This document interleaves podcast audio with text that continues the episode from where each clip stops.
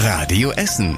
Der Tag in fünf Minuten. Am Donnerstag, den 3. Februar mit Fabian Schulenkorf. Hallo, schönen guten Abend und schön, dass ihr mir zuhört. Langsam an warnt der Chef-Virologe der Uniklinik in Holsterhausen.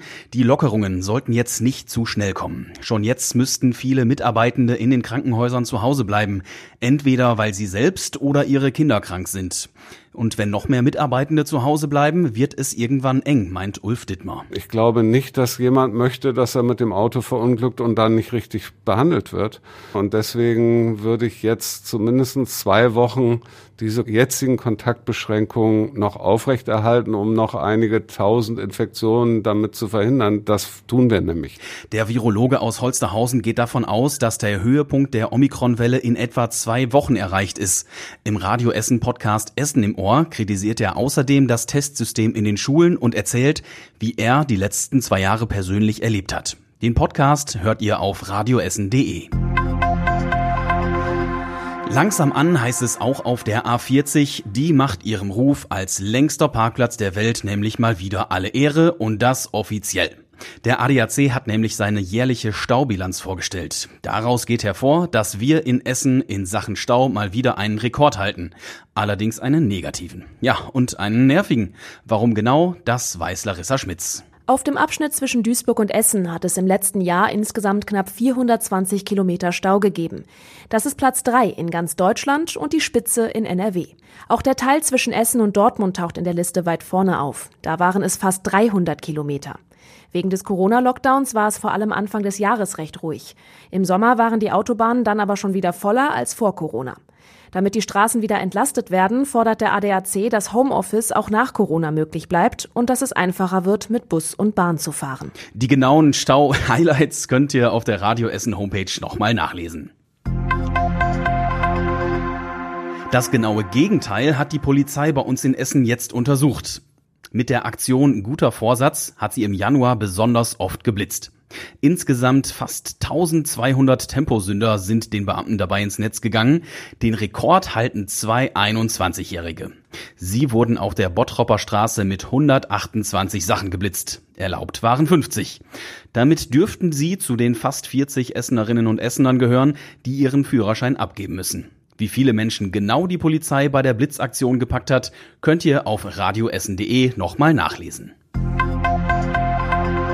Auf unserer Homepage stehen auch nochmal die neuen Regeln für Veranstaltungen. Damit kann zum Beispiel das Stadion an der Hafenstraße wieder voller werden. Bei Veranstaltungen in Innenräumen könnten jetzt bis zu 4000 Menschen dabei sein, draußen bis zu 10.000. Bei Rot-Weiß Essen ist der nächste Anlass dazu schon am Sonntag. Dann spielt der RWE in Berge-Borbeck gegen Düsseldorf. Es gelten aber immer noch gewisse Corona-Regeln, da gehört zum Beispiel die Maskenpflicht und, dass nur Geboosterte oder Geimpfte und Getestete ins Stadion in Berge-Borbeck dürfen. Die genauen Regeln und Ausnahmen findet ihr auf der Radio Essen Homepage. Natürlich übertragen wir das Spiel auch live am Sonntag ab 14 Uhr bei Radio Essen.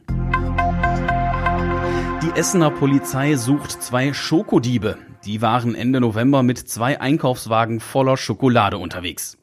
An der U-Bahn-Haltestelle an der Uni haben sie dann eine Frau angesprochen und wollten ihr etwas von der süßen Ware verkaufen. Ihr Pech? Die Frau war eine Polizistin in Zivil. Und die wollte die Ausweise der beiden Schokodealer sehen. Das wollten die beiden aber nicht und sind abgehauen. Vermutlich, weil die Schokolade aus einem Discounter am Berthold Beitz Boulevard geklaut wurde. Wert der Ware rund 500 Euro. Die Fotos von den mutmaßlichen Schokodieben findet ihr auf radioessen.de. Bald soll es noch eine Boosterimpfung geben. Das empfiehlt die Ständige Impfkommission in Deutschland vor allem für Menschen über 70. Außerdem empfiehlt die STIKO den Corona-Impfstoff Novavax für Menschen ab 18 Jahren.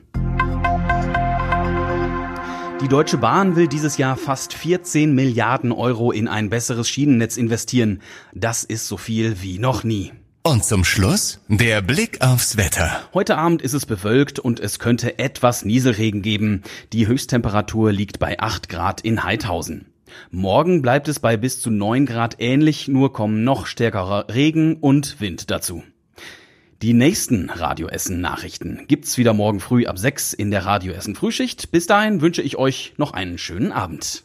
Das war der Tag in fünf Minuten. Diesen und alle weiteren Radio Essen Podcasts findet ihr auf radioessen.de und überall da, wo es Podcasts gibt.